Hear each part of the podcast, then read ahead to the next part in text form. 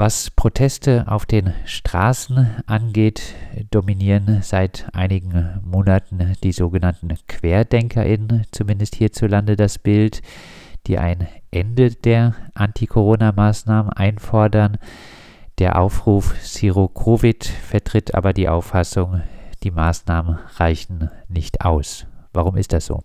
Also ich glaube, ein entscheidender Punkt ist, dass ja alle Maßnahmen, die momentan getroffen werden oder auch die überhaupt im Laufe des letzten Jahres getroffen worden sind, tatsächlich ähm, den privaten Bereich betreffen oder auch den sozialen Bereich. Ne? Man spricht ja auch von Social Distancing. Jemand hat, ein Wissenschaftler hat kürzlich gesagt, ähm, eigentlich geht es um körperliche Distanz und gar nicht um soziale Distanz. Und es wird eigentlich immer deutlicher, dass bei der Frage, wo kommen die Infektionen überhaupt her, wo infizieren sich die Leute, der Bereich der Arbeit und der mehrwertproduzierenden Wirtschaft fast komplett ausgeschlossen wird, während es im Privatleben tatsächlich deutlich enger wird und die Menschen damit auch alleine gelassen werden. Das heißt, hinter diesen Querdenkerprotesten steckt ja einerseits durchaus ein Impuls, der nachvollziehbar ist, nämlich zu sagen, ähm, äh, gefühlt wird meine persönliche Freiheit eingeschränkt. Ich, ich wäre persönlich auch der Meinung, die muss tatsächlich auch eingeschränkt werden. Ohne geht es eben gerade nicht. Äh, Freiheit und Demokratie ohne Gesundheitsschutz ist nichts wert. Äh, wenn man allerdings das Gefühl hat, dass diese Maßnahmen tatsächlich nur auf dem Rücken der Einzelpersonen, der Menschen ausgetragen wird und merkt, die Situation wird gar nicht besser, dann ist der Protest berechtigt, geht aber natürlich in eine falsche Richtung. Und er geht natürlich erst recht dann in eine falsche Richtung, wenn diese Pandemie tatsächlich völlig unterschätzt wird. Und unserer Meinung, also die Meinung derjenigen, die diese Zero-Covid-Kampagne jetzt gestartet haben, seit heute ist sie online und kann auch online unterzeichnet werden bei WeAct, dass es tatsächlich stärkere Maßnahmen geben muss und nochmal untersucht werden muss, wo kommen denn diese Infektionen überhaupt her? Wie verbreitet sich das Virus aktuell überhaupt? Und ihr geht auch davon aus, äh, dass der Arbeitsplatz hier eine gewichtige Rolle äh, spielt oder auch der Weg zur Arbeit. Also es gibt ja einige spektakuläre Beispiele, wo das bekannt ist, vor allen Dingen im Logistiksektor und in allererster Linie in der fleischverarbeitenden Industrie. Das war stark in den Medien. Ähm, am Anfang der Pandemie oder der europäischen Wahrnehmung der Pandemie im März letzten Jahres ähm, kamen mehr Beispiele aus dem beruflichen und aus dem Arbeitsbereich mal hoch. Ähm, die sind tatsächlich mittlerweile untergegangen und tatsächlich ist es so, dass das kaum erfasst wird. Es wird ähm, immer von den meisten Ansteckungen im Haushaltsbereich ausgegangen, aber es wird überhaupt nicht gefragt, wie kommen denn überhaupt diese Infektionen in den Haushalt? Und äh, da muss es ja etwas geben. Jetzt, die ähm, Presselandschaft und die Politik argumentiert ja hauptsächlich damit, dass die Leute sich nicht an die Regeln halten würden und anscheinend doch irgendwo dubiose Corona-Partys gefeiert werden. Ähm, andererseits sagen aber die Umfragen, dass 60 bis 70 Prozent, also eigentlich immer noch eine starke Mehrheit, die äh, Regeln gut finden und sie auch befolgen. Und das ist, wenn ich auf die Straßen gucke, eigentlich auch mein persönlicher Eindruck. Die ähm, Regeln werden zum Großteil befolgt. Der Mehrheit der Leute ist die Akutheit der Lage durchaus klar. Und andererseits wird im Berufsverkehr und äh, bei, bei vielen Arbeitsstätten halt überhaupt nicht drauf geachtet. Also ein Beispiel wäre, um sich das anzugucken, wäre die Frage, wie viel Homeoffice ist denn möglich? Viele Arbeitgeber sperren sich völlig unsinnigerweise gegen Homeoffice-Regelungen. Im Frühjahr beim ersten Lockdown waren, wenn ich mich nicht alles täusche, 27 Prozent der Betroffenen, der Menschen im Homeoffice. Jetzt sind es noch 14 Prozent. Ähm, und die Lage ist eigentlich akuter. Es müsste also eigentlich viel mehr sein. Kommen wir nochmal äh, zu denen, die sich gegen die Maßnahmen stellen.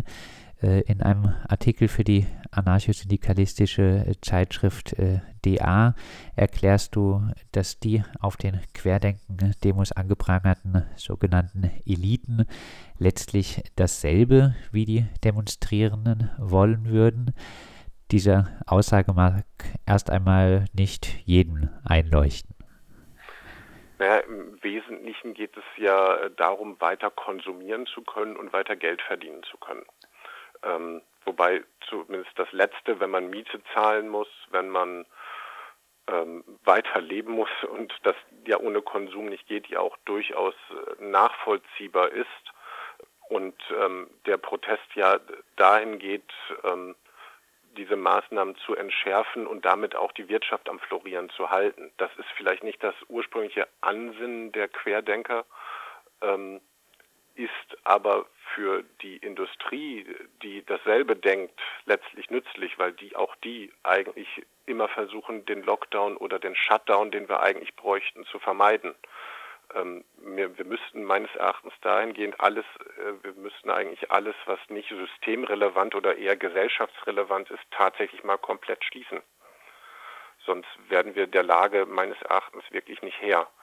Ähm, von daher ich wäre vorsichtig mit dem Begriff Idioten, aber in dem Sinne nützliche Idioten sind die Proteste immer ein schöner Vorwand, um zu sagen, mehr können wir der Bevölkerung nicht zumuten. Wobei es gar nicht darum geht, der Bevölkerung mal was zuzumuten, sondern eher der, ähm, der Wirtschaft, also der offiziellen Wirtschaft mal was zuzumuten. In der Lage, und das betrifft ja nicht nur die Frage, kann man mal ähm, Betriebe schließen, sondern ähm, das betrifft auch die Frage, ähm, wie wird ähm, denn dann das Leben finanziert? Das heißt, es reicht natürlich nicht zu sagen, alles zumachen, sondern ähm, damit einhergehen muss natürlich sowas wie zum Beispiel eine Aussetzung der Mieten und eine Weiterzahlung des Lohns. Das könnte sich die Wirtschaft durchaus leisten. Ein letzter Punkt ist ja auch, das ist ja selbst von der Wirtschaftsseite aus sehr kurz gedacht. Meines Erachtens wäre selbst, wenn man keine Kritik am aktuellen ökonomischen System hat, äh, erscheint es mir selbst ganz marktwirtschaftlich gedacht logischer zu sagen, wir machen kurz ganz zu, wobei kurz schon mehr als einen Monat bedeuten muss. Äh, die Rede ist ja oft von fünf Wochen, damit ähm, die Infektionsketten wirklich gebrochen werden. Stichwort Wirtschaft in den Shutdown. Wie soll das durchgesetzt werden? Also mit der Kampagne, die wir hier gerade fahren, ist uns durchaus bewusst, dass wir als Kampagne, die das laut fordert und ja sozusagen auch nach oben fordert, ähm, das nicht durchsetzen werden. Unser Bestreben ist es hier aber eine öffentliche Diskussion hinzubekommen.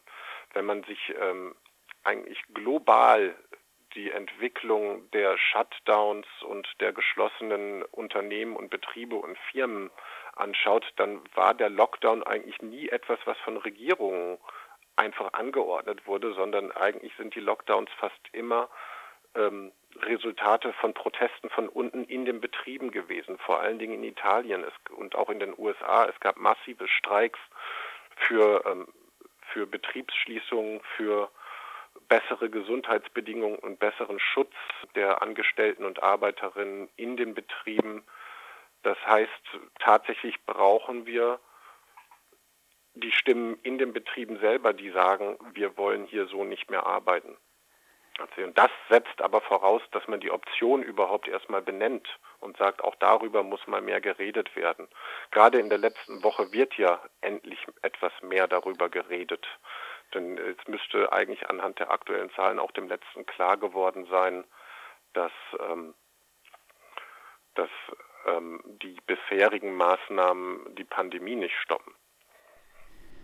Das äh, dann folgende oder beim Lockdown folgende Zuhause bleiben, können sich, äh, gerade wenn man die überregionale Dimension anschaut, viele eigentlich nicht leisten. Das Zuhause bietet für Obdachlose und Flüchtlinge, aber auch für Menschen mit wenig Geld und viele andere eben keinen Schutz. Wie sollte diesen Tatsachen entgegengetreten werden? Also das ist völlig richtig. Ähm, also ich habe einen Aspekt genannt, nämlich den Aspekt, ähm, dass man eigentlich Mieten aussetzen müsste. Ähm, das geht natürlich noch weiter. In der Kampagne, in der Zero-Covid-Kampagne wird hier auch gesagt, wir wollen niemanden zurücklassen. Das heißt, es müssen natürlich die Rahmenbedingungen geschaffen werden. Es müssten zum Beispiel Hotels freigeräumt werden. Es müssten ähm, ähm, es muss die Möglichkeit geben, wirklich, dass tatsächlich das Obdachlose auch zu Hause sein können. Also dazu muss es erstmal ein Zuhause geben. Dasselbe gilt natürlich für Flüchtlinge ähm, in ähm, Flüchtlingslagern oder in Flüchtlingsunterkünften, die massiv ausgeweitet werden müssten und entsprechend ähm, den Leuten auch die Möglichkeit einer sicheren Unterbringung gegeben werden. Und das ist natürlich dann ganz spezifisch durchaus eine Forderung an die Politik und oftmals auch an die Kommunalpolitik. Zero Covid äh, fordert den Ausbau angesichts der Corona-Krise der sozialen Gesundheitsinfrastruktur. Was muss in diesem Bereich geschehen? Meiner persönlichen Meinung nach ist einer der allerersten und wichtigsten Punkte, der auch ohne Covid ähm, gelten müsste, die komplette Abschaffung der Fallpauschalen. Also letztlich die Durchkommerzialisierung und äh, der Krankenhäuser hin zu ähm, gewinnorientierten Fabriken.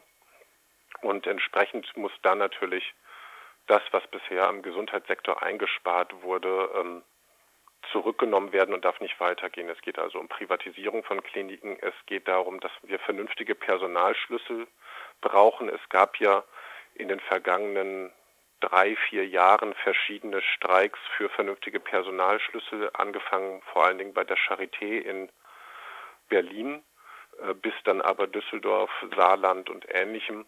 Und diese Personalschlüssel, die ja erstreikt worden sind, sind während der Corona-Pandemie teilweise sogar wieder zurückgenommen worden. Die viel beklatschten Pflegekräfte in den Krankenhäusern ähm, arbeiten jetzt also mehr und bekommen für diese Ehre, für diese zweifelhafte Ehre, Heldinnen, Alltagsheldinnen zu sein, in Anführungsstrichen, ähm, eigentlich keine Aufmerksamkeit. Dasselbe gilt auch für die Gesundheitsämter, die rigide kaputt gespart worden sind. Ähm, Beispiel ist etwa die Stadt Stuttgart, die hatte 2012 noch über 200 Beschäftigte, hat aktuell noch circa 150 oder 160 Beschäftigte die tatsächlich mit der Situation völlig überlastet sind, weil ihnen einfach das Personal fehlt und weil die auch deutlich schlechter bezahlt sind als etwa in den Krankenhäusern oder gar privat niedergelassene Ärzte.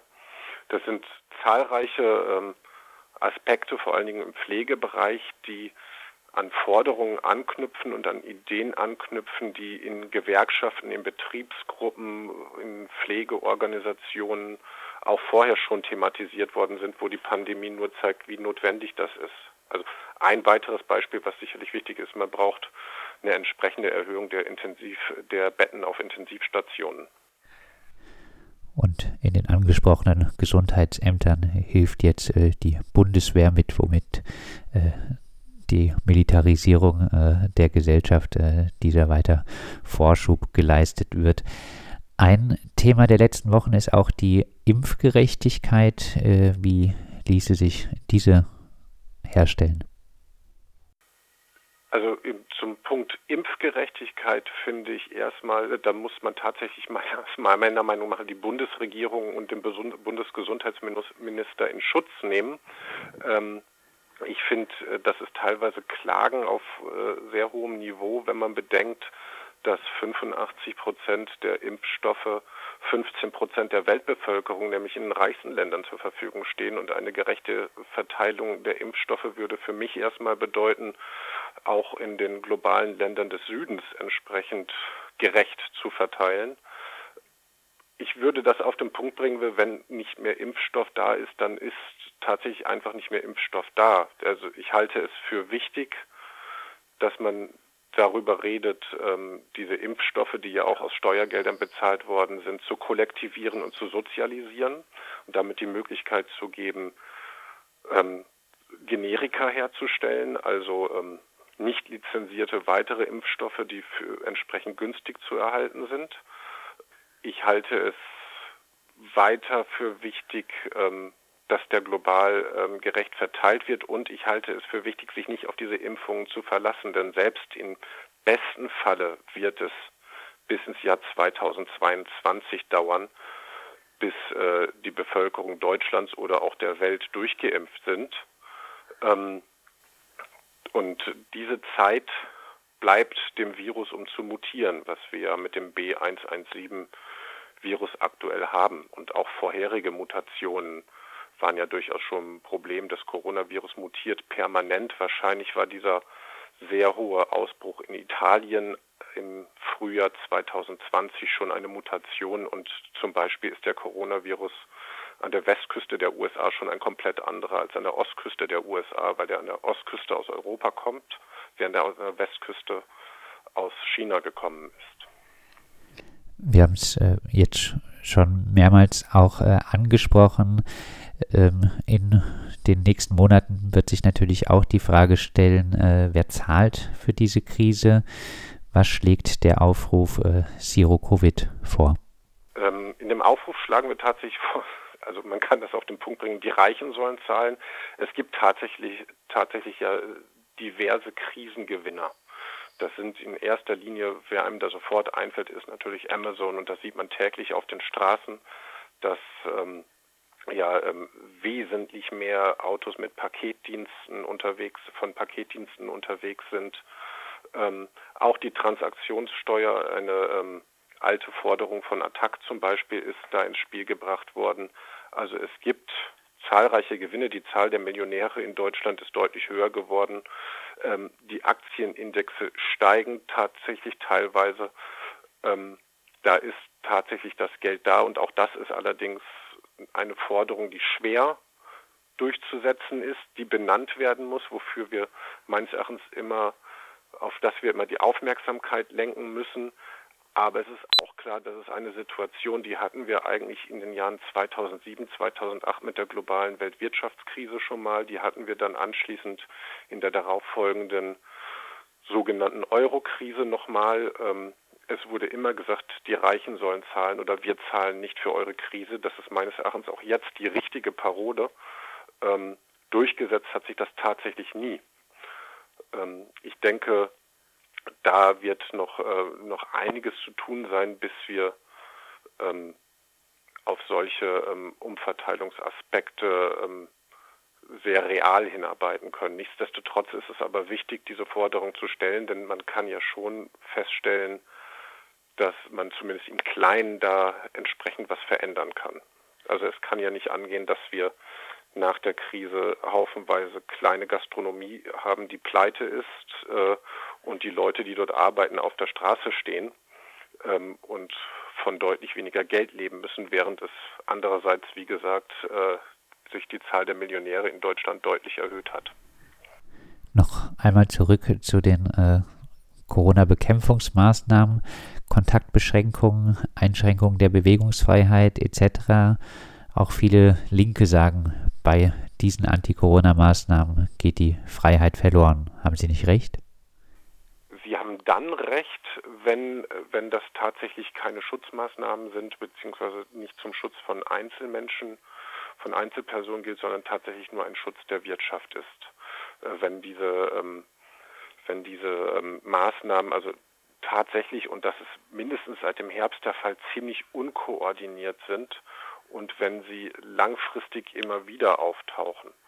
Ähm, ich sehe hier noch keine großartigen Grundrechtseinschränkungen oder nicht die Bedrohung, dass das Einschränkungen sind, die sich auf Dauer etablieren könnten und dann einfach beibehalten werden.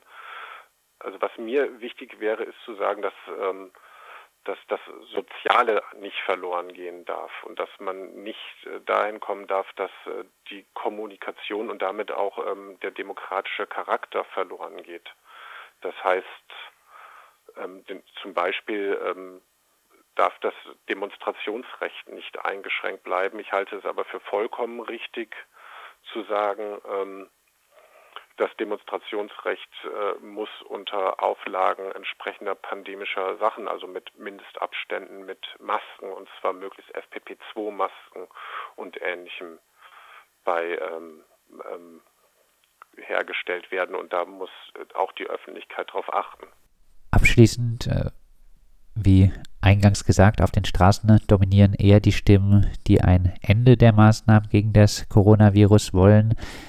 Wie kann denn gesellschaftlich auch über die Landesgrenzen hinaus Druck aufgebaut werden für so etwas wie einen solidarischen europäischen Shutdown, der auch wirklich äh, das Stichwort solidarisch verdient? Ich arbeite ja beim Express, wie du eingangs schon vorgestellt hast, und der Express steht in der Tradition des sozialistischen Büros und hat immer den sogenannten Erfahrungsaustausch hochgehalten. Ähm, ich glaube, dass es tatsächlich und ich glaube auch viele der jetzt sogenannten Querdenker würden nochmal ins Nachdenken kommen, wenn sie tatsächlich einfach mal an der Basis mit Menschen aus anderen Ländern, mit betroffenen Menschen sprechen würden, wenn sie äh, mehr Kontakte hätten. Also ich denke, es ist an der Zeit und so sehe ich auch äh, die Aufgabe von Medien wie den unseren, ähm, die, diesen Austausch auch zu organisieren. Ähm, das wäre, glaube ich, ein wichtiger Schritt. Dann ist es, denke ich, ähm, tatsächlich mit äh, Bezug auf die ähm, Anti-Corona-Demos sicherlich ein wichtiger Schritt, ähm, dass man die Menschen nicht als Idioten abstempeln darf, sondern tatsächlich sagen muss, die Sorgen, die hinter den falschen Protesten stehen, sind teilweise berechtigt. Und da gilt es dann meines Erachtens eben deutlich zu kritisieren, also äh, zu äh, differenzieren, was sind denn wirklich Rechtsextreme, die sind dann natürlich sehr, sehr stark, das äh, kann keiner bezweifeln, die auch wirklich die Gefahr völlig leugnen. Und was, wer sind die Menschen, die einfach in ihrem Alltag beunruhigt sind. Also ähm, um ein kleines Beispiel zu nennen, ähm, ich bin gerade in Frankfurt im Büro. In Frankfurt fand vor einigen Monaten eine Elterndemonstration statt, ähm, irgendwie helft unseren Kindern. Dahinter steckt ja ganz oft, wir müssen weiterhin arbeiten und unsere Kinder sind zu Hause und sind nicht in den Schulen und Kindergärten und irgendwie müssen wir uns um die Kinder kümmern. Jetzt wäre aber meiner Meinung nach der konsequente Schluss daraus eben nicht zu sagen, die Schulen und Kindergärten müssen wieder öffnen. Ich atme auf, dass das Land Baden-Württemberg das heute nicht so entschieden hat, was ja nach den äh, vorherigen Kommentaren der äh, Kultusministerin Eisenmann nicht so äh, nicht so eindeutig war, ähm, sondern ähm, man muss den Eltern eben die Möglichkeit geben, sich wirklich um die Kinder zu kümmern. Das heißt entsprechend eben wieder, und dann sind wir eigentlich wieder beim Anfang, die Arbeit reduzieren. Es kam dann tatsächlich auf dieser Demo in Frankfurt, darum komme ich darauf, kamen eben solche Parolen, ähm, äh, lasst doch, äh, sperrt doch erstmal die Gefährdeten weg.